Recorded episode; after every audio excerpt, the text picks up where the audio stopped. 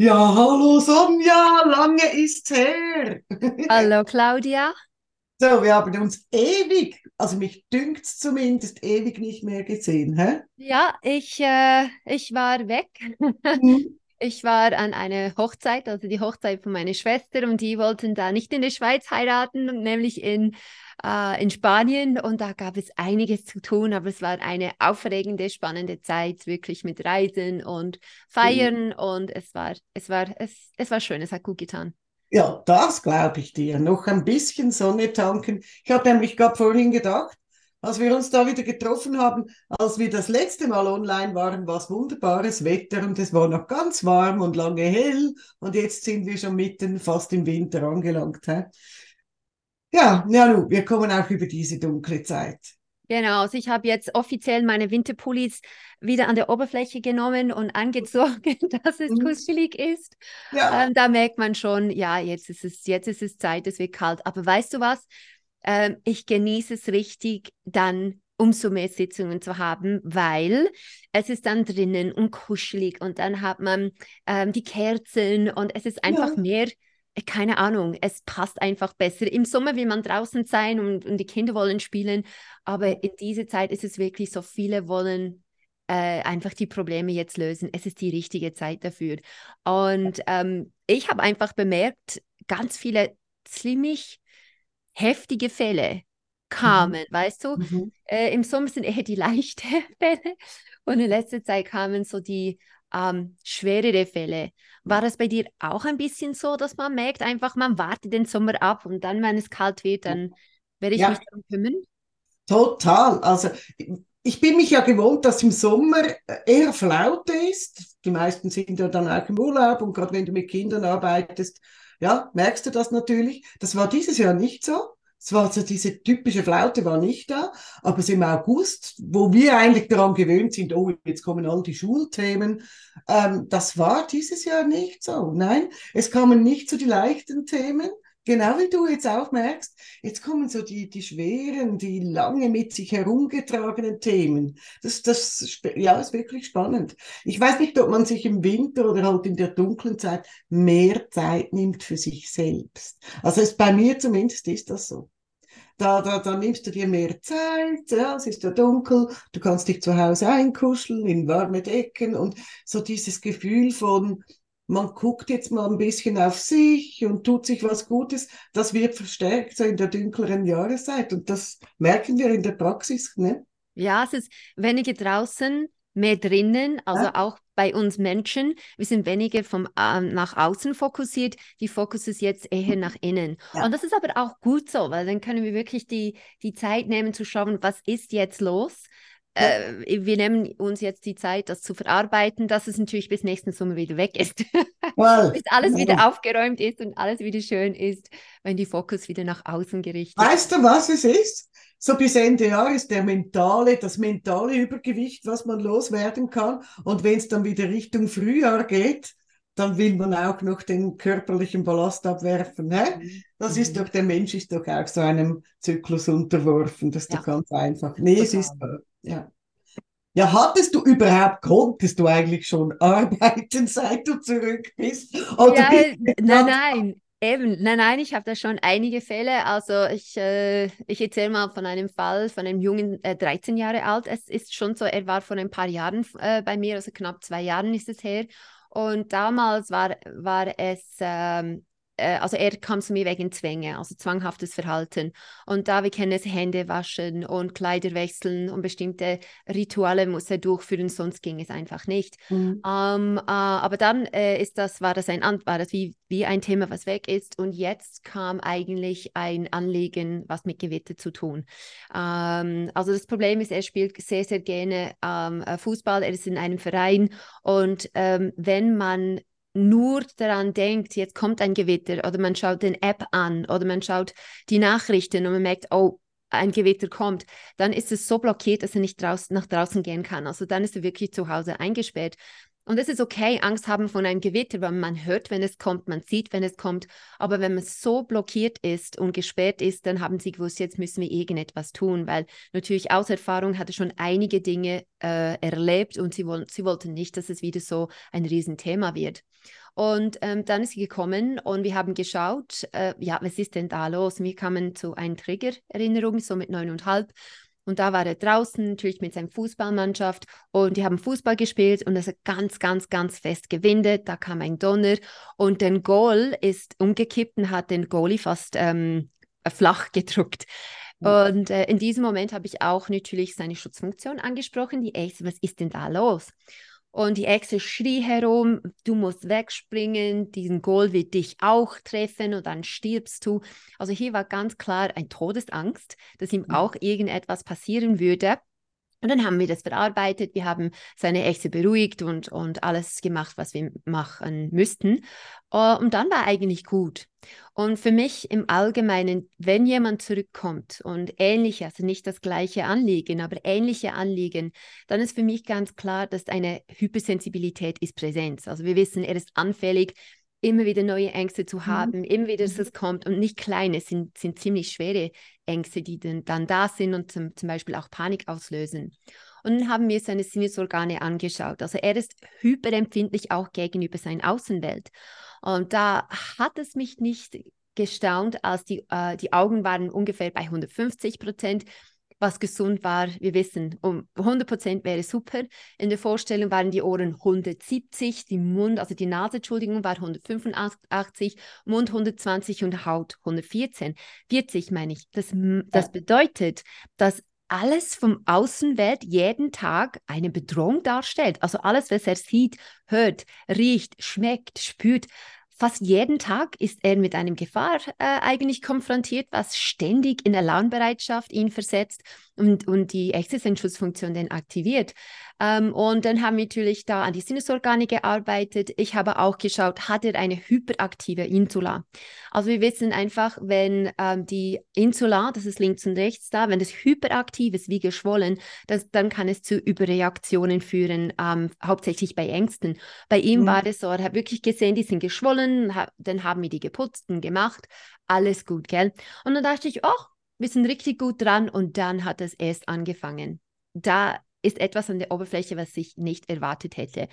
Und zwar ähm, im Vorgespräch haben Sie erwähnt, dass möglicherweise äh, ein Autismus im Raum ist. Die können es nicht ausschließen. Ähm, und ich weiß einfach, wenn ähm, ähm, einfach aus den neuesten Studien ist es so, dass aus Autismus ähm, kann es möglicherweise auch etwas mit dem Darm zu tun haben. Also das heißt Darmgesundheit. Und ähm, dann einfach, ich, ich wollte das eigentlich machen, aber mein Bauchgefühl hat gesagt, komm, mach das jetzt. Und dann haben wir so eine Darmreinigung gemacht, weißt du, oben beim Magen abgeschraubt, unten abgeschraubt, hingelegt. Außen ist alles gut. Und dann hat er es mit einem Schlauch herausgeputzt. Und dann fragte ich, kommt da etwas raus? Ja. Was? Eine schlechte Erinnerung. Wa was? Eine schlechte Erinnerung.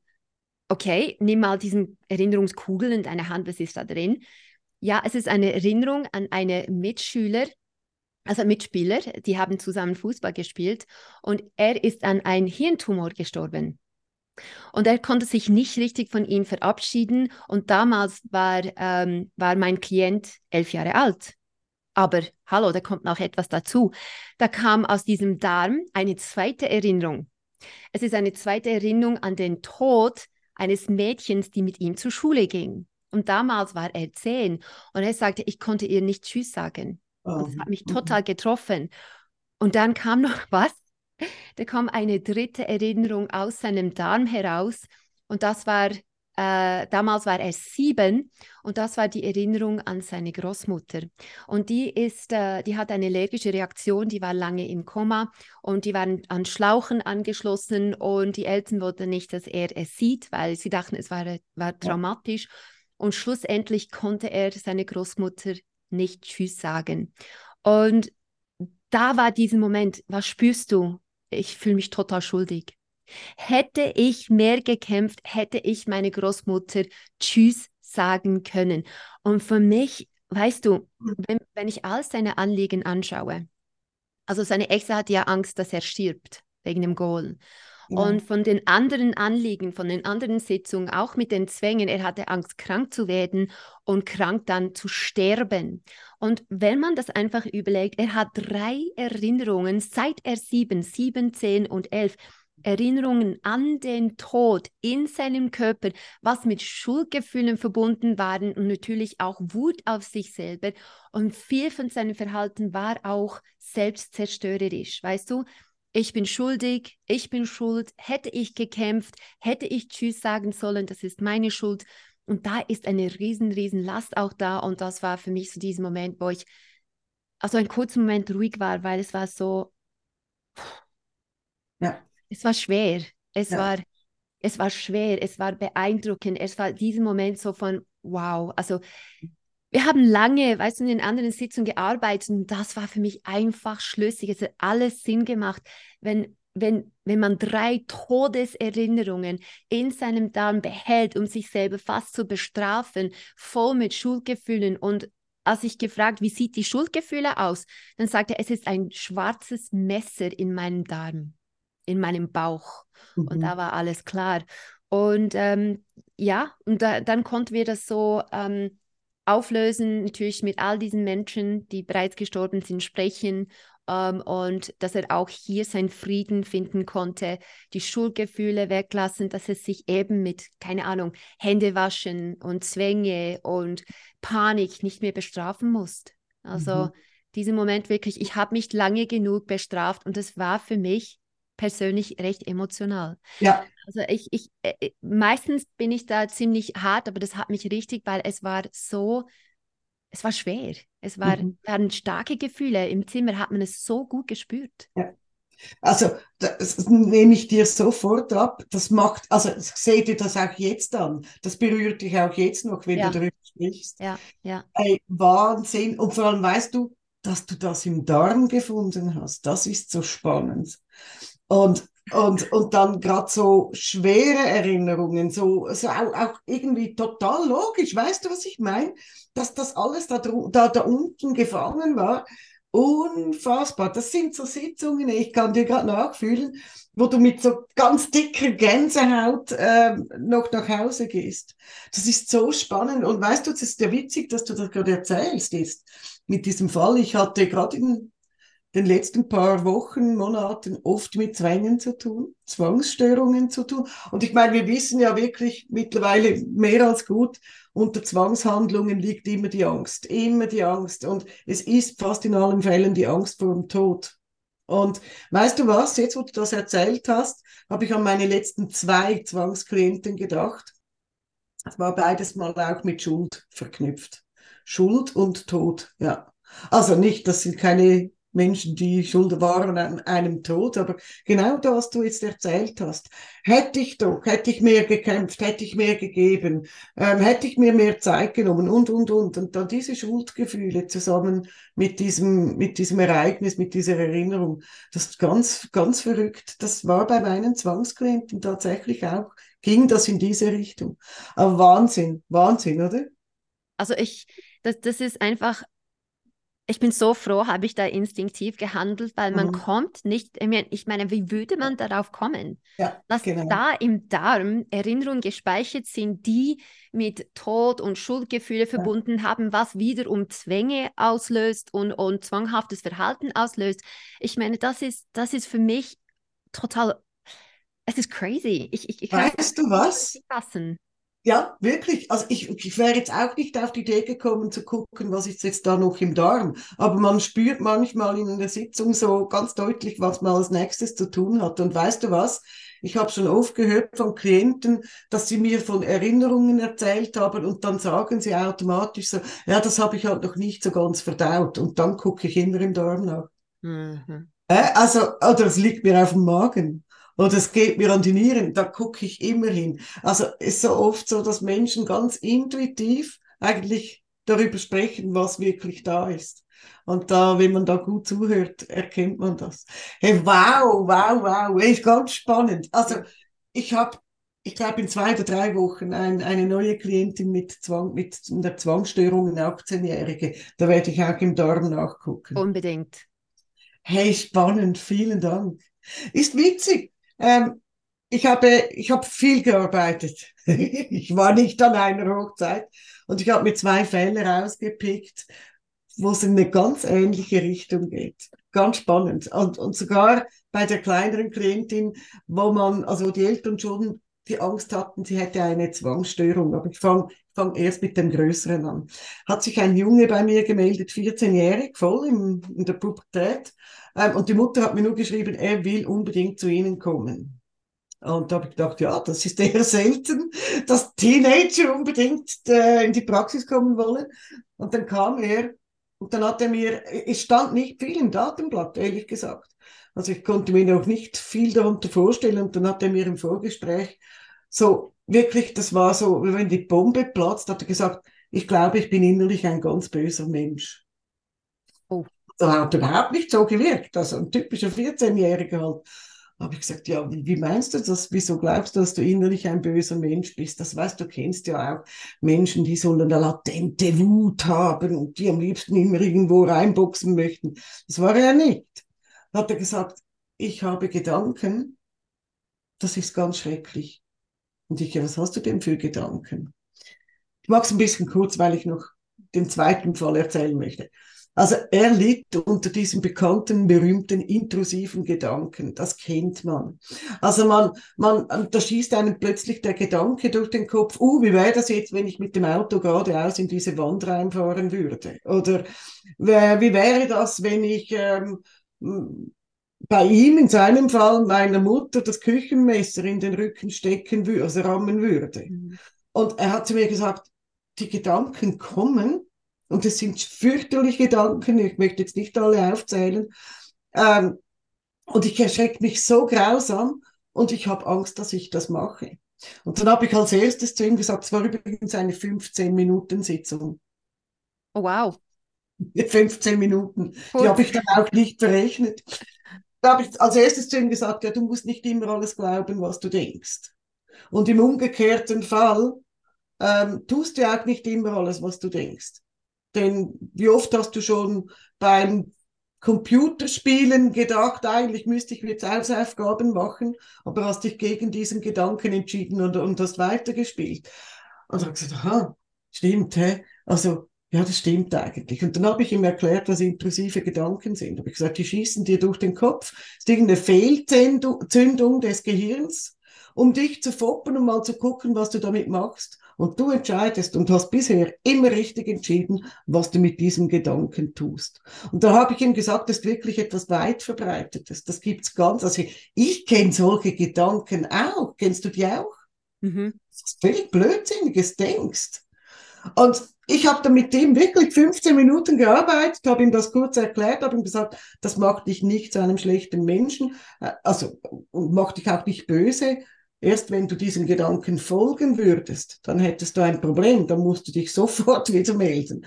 Aber solange du weißt, ich würde sowas ja gar nie machen, ist alles in Ordnung. Und wir haben dann ganz kurz visualisiert, ich habe ihm dann gesagt, stell dir vor, solche Gedanken sind von deinem Gehirn fast wie eine Prüfung. Das ist wie so der kleine Check in the Box. Das kennst du, diese Schachtel, wenn man den Deckel wegmacht, dann, pups, dann hüpft da aus dem Vieh raus und dann ist das dieser Gedanke. Und entweder du stellst dann diesen Gedanken beiseite und sagst, ja, ja, mich kriegst du nicht. Oder du guckst den an und überlegst, ob du das jemals mach machen würdest. Und das Beiseite stellen ist schlauer. Und dann hat er in seinem Kopf, hat er diesen Check in the Box gesucht. Und er wollte, er wollte nach der Sitzung nicht zeichnen. Er ist auch schon 14 Jahre alt, aber er hat dann im Internet gegoogelt und hat gesagt, mein Check in the Box sieht so aus. Siehst du den? Ja. so ein Krake mit ganz wirrem Blick und, und er will mich einfach foppen, aber jetzt weiß ich, dass ich gesund bin. Er hatte wirklich ganz große Sorge, dass er bösartig ist. Nach 15 Minuten haben wir uns verabschiedet und äh, der wird ganz bestimmt nie wiederkommen. Das war so die eine Sitzung, wo ich mit Gedanken arbeiten musste. Und in der zweiten Sitzung kam ein Mädchen, elf Jahre alt, die kam zum dritten Mal zu mir. Die war in, in großen Abständen immer wieder mal bei mir. Beim ersten Mal kam sie, weil sie plötzlich Angst hatte, sich draußen zu bewegen. Also in der Natur, dabei sie wohnt auf dem Land, ist ein bisschen schwierig. ähm, weil sie Angst hat, dass die roten Beeren an den Sträuchern, die sie nicht kennt, dass die giftig sind. Dann habe ich gedacht, habe ich zu ihr gesagt, ja, kann ja sein, dass die giftig sind. Du musst ja nicht essen. Was macht dir denn jetzt Angst? Die Angst war, dass eine Beere von einem Strauch wegspringt und ihr in den Mund springt und sie dann so eine Beere isst und stirbt. Oh. da haben wir dann gut damit gearbeitet und es, es war wirklich auch bei ihr, es war schnell ersichtlich, weil die Eltern hatten Angst, dass sie da in eine Ge Zwangsstörung reinfällt. Es war schnell ersichtlich, dass da keine Urangst war. Da war auch kein Ereignis in ihrem Leben, wo man sagen könnte, uh, jetzt wie bei deinem Klient, oder?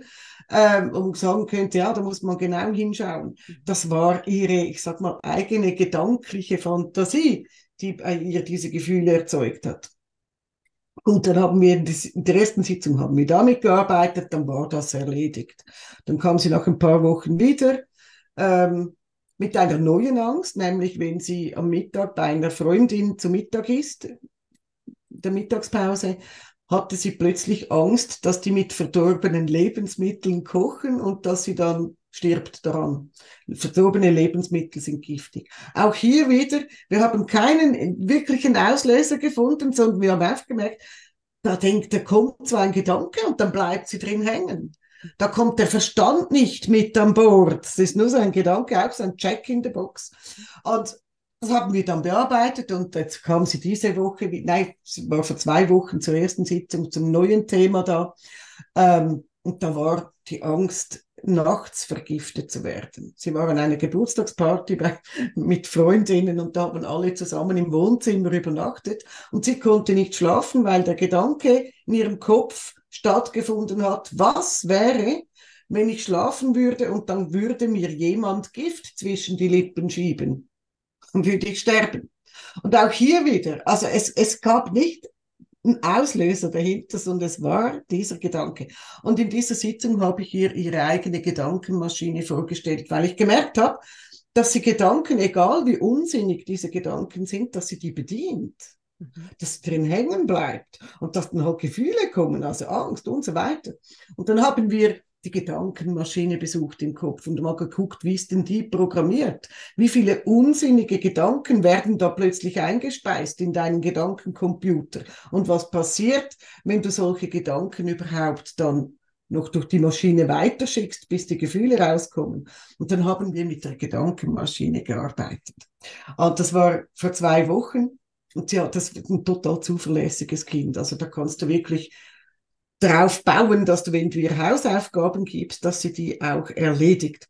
Ähm, und dann kam sie gestern, war sie wieder da, habe gesagt, und? Wie sieht's aus? Ängste? Nein, nein. Habe ich gesagt, ja, und Gedanken? Sagt, ja, ja, ja, ja. Aber die sind jetzt speziell gekennzeichnet im Gedankencomputer. Und wenn so ein Gedanke kommt, dann erscheint er zwar kurz auf dem Bildschirm, dann kann sie lachen, wenn sie diesen Gedanken ähm, sieht und dann wird er gleich geschreddert. Und du musst mal gucken, sie hat mit Gedankenmaschine gezeichnet. Du oh, siehst, ja. Jetzt kommen hier nur noch schöne Gedanken, gehen weiter. Das hier ist ein Elefantenrüssel und hier unten sprühen dann die positiven Gedanken raus, äh, positiven Gefühle raus. Mhm. Und sie hat mir das gezeichnet und wir haben dann halt natürlich mit unserer Strategie auch die Verstandesebene ein bisschen ein bisschen aktiviert, gesagt, hey, du kannst über Gedanken nachdenken und überlegen, ob der Gedanke A hilfreich ist, B wahr, C äh, sinnvoll ist und wenn nicht, dann schmeißt du ihn über Bord. Und dann hat sie sich den Satz gewünscht, wenn ich mit meiner inneren und äußeren Freundin, also mit meiner Verstandesebene und mit meiner Gefühlsebene durchs Leben gehe, haben Ängste keinen Platz. Oh. Und diese Zeichnung hängt jetzt bei ihr im Kinderzimmer und ähm, ich habe dann mich für wahrscheinlich immer verabschiedet gestern. Das war einfach so lustig und es war so, so lustig, weil es gerade so kurz hintereinander diverse Klienten waren, die so in solchen Gedanken sich verstricken und gar nicht darüber nachdenken, ob Gedanken wirklich wahr sind mhm. und ob man ihnen folgen muss. Und ich glaube, dass gerade die Elfjährige hier ähm, wirklich ganz viel mitnehmen konnte für ihr ganzes Leben. Jetzt wo sie weiß, wie sie ihre Gedanken kontrollieren kann. War ganz, ganz süß. ja, weil wir, ich meine, wir arbeiten ja auch mit Erwachsenen zusammen und da kommen oftmals einfach diese negative Gedanken, die sie bereits seit der Kindheit haben und ja. die typen diese Gedanken und sie lassen, sie lassen diese Gedanken so groß wachsen, dass es wirklich zu, wie zu einem riesen Baum wird und natürlich die Gedanken trägen Gefühle. Das ja. heißt, immer wenn diese Gedanke kommt, dann werden die Gefühle, die damit verbunden sind, natürlich auch äh, gefüttert und dann, dann oh. hast du ein Anliegen. Also ja, wir, wir arbeiten hauptsächlich mit Gefühlen, aber ich meine, die Gedanken sind genauso wichtig und ähm, äh, vor allem äh, bei Teenagern oder bei äh, Erwachsenen ist es so, dass das für mich auch immer dazugehört, welche mhm. negative Gedanken sind da. Deshalb haben wir auch diese Denkräder, die wir am Anfang anschauen. Was sind da für Gedanken? Äh, führen diese Ge Gedanken zu diesen negativen Gefühlen? Haben diese Gedanken irgendeine Auswirkung auf dein Anliegen? Weil wenn man das Gefühl weg habt, aber die negativen Gedanken sind ja immer noch da, dann werden diese Gedanken neue Gefühle einschalten, neue Gefühle, also ähnliche Gefühle, die wie sie bereits hatten, nochmals triggern und dann sind sie wieder bei dir in der Praxis. Und mhm. ähm, das ist, das ist das, ich, ich nehme an, dass das ganzheitliches Arbeiten eben Gefühle und Körper und Gedanken, ja. wirklich diese drei Ebenen, die alle drei ihre Wichtigkeit haben. Natürlich im, im unterschiedlichen Alter äh, sind die Ebenen unterschiedlich wichtig, ähm, aber auf jeden Fall gehört das ganz klar dazu. Mhm. Ich meine, ähm, ich hatte auch eine, äh, die Frau, die ich hatte, die, die war eigentlich heute. Oh. ich war heute in der Praxis und es war so spannend und aufregend und da waren auch ganz viele negative Gedanken, einfach Gedanken, die äh, ja zum Teil Dinge aufrechterhalten, also negative Gefühle aufrechterhalten. Ähm, und da war es ganz spannend, warum das sie eigentlich zu mir gekommen ist. Ähm, also sie kam zu mir, weil sie sagt, ich ziehe Narzissten an. Oh. Mhm. Und ähm, sie hatte eine ganz lange eine Beziehung ähm, und äh, sie hat drei Kinder jetzt, diesen Mann. Die Beziehung ist ja nicht mehr, weil er war wirklich, also er war Narzisst, man kann es nicht anders sagen. Und das Problem ist, es, es war nicht nur jetzt natürlich diese Beziehung, sondern ähm, sie möchte irgendwann eine neue Beziehung anfangen und sie hat einfach wirklich Angst, wieder den gleichen Mann anzuziehen, weil sie, sie sagt, ähm, seit meiner Kindheit ähm, war es auch so, dass diese Narzissten ein Teil von meinem Leben sind. Mhm. Ähm, ihr Stiefvater war, war, war ein ganz, ganz äh, äh, schlechter Mann, er war Narzisst und da war alles. Also da hat man physisches Gewalt erlebt und, und ähm, verbales Gewalt, ähm, sexuelle Gewalt, also es war alles mhm. dabei. Und, ähm, und sie ist da aufgewachsen und sie, sie sagt, ich komme einfach nicht aus diesem wie Muster heraus. Und dann haben wir angefangen, so in der Sitzung zu arbeiten. Ich meine, was ist denn, was ist da los? Und die Vorstellung jetzt, ähm, den Stiefvater vor ihr stehen zu sehen, dann hat es ganz, ganz starke physische Reaktionen ausgelöst. Also es war ziemlich einfach zu, zu wissen, wo sind diese negative Gefühle gespeichert, weißt du? Ähm, sie hatte beim rechten Hand begann es so richtig zu ziehen und man hat physisch gesehen, gesehen, wie ihre rechte Hand gezittert hat, also wirklich stark gezittert hat. Für mich war das faszinierend, das, das, äh, das, zu, das zu sehen. Ähm, sie hatte auch beim äh, Schulterblatt, hat es richtig fest gestochen und dann hat es im Bauch gestochen und an der Brust war es so richtig, richtig schwer. Also da waren ganz starke physische mhm. Reaktionen. Und dann haben wir gearbeitet, seit wann und warum. Einfach das Typische haben wir gemacht. Ähm, ganz, ganz, ganz viele Leitungen waren da. Die Macht, also die Männer hatten einfach Macht über sie. Ja. Immer noch heute waren da extrem viele Leitungen ähm, und deshalb konnte sie von diesem nicht weg. Aber das war nicht der Schlüssel. Und das war für mich so spannend heute. Das war nicht der Schlüssel. Der Schlüssel war, als ich sagte, Moment schnell, aber es war deine Mutter, die diesen Mann im Haus gebracht hat. Okay? Kannst du einfach mal vorstellen, sie steht dir gegenüber und kannst du ihr fragen, ähm, was strahlt sie auf? Was strahlt sie aus, dass sie diesen Narzissten angelockt hat und er jetzt bei ihnen im Haus wohnt? Und dann hat sie die Mutter angeschaut und da kam ziemlich schnell, ich spüre extreme Unsicherheit. Und dann fragte ich ihr, ah, spürst du das? Ah, kennst du dieses Gefühl? Und sie sagt, ja, ja, ich kenne die ganz gut. Und wo lebt sie? Da, ein ganz, ganz riesengroßen Kugel da in meinem Solarplexus. Okay, schau es mal an. Kannst du mal deine Mutter fragen, hat sie das Gleiche? Dann warte ich mal. Dann sagt sie, ja, okay. Die Mutter hat es genau am gleichen Ort, genau das Gleiche. Sie mhm. hat es genau das Gleiche. Also hier haben wir von zwei Frauen herausgefunden, was sie ausstrahlen. Ich meine, es ist klar, wenn jemand unsicher ist, kann man sie viel einfacher beeinflussen, klein machen, kontrollieren, gell? Ähm, sie sind eigentlich ein einfaches Opfer. Aber dann sagte ich, okay, aber hat es bei deiner Mutter angefangen? Gehen wir noch weiter zurück du siehst ganz, ganz viele Frauen von deiner Familie, also die Mutter von deiner Mutter, die Großmutter von deiner Mutter, die Urgroßmutter und so weiter. Und dann sah sie all diese Frauen in der Vorstellung und alle hatten bis sieben Generationen zurück diesen riesen Kugel bei der Solarplexus, einen riesen, riesengroßen Unsicherheit. Und für mich war das so, boah, das ist eine, das ist eine ziemlich schwere äh, Muster.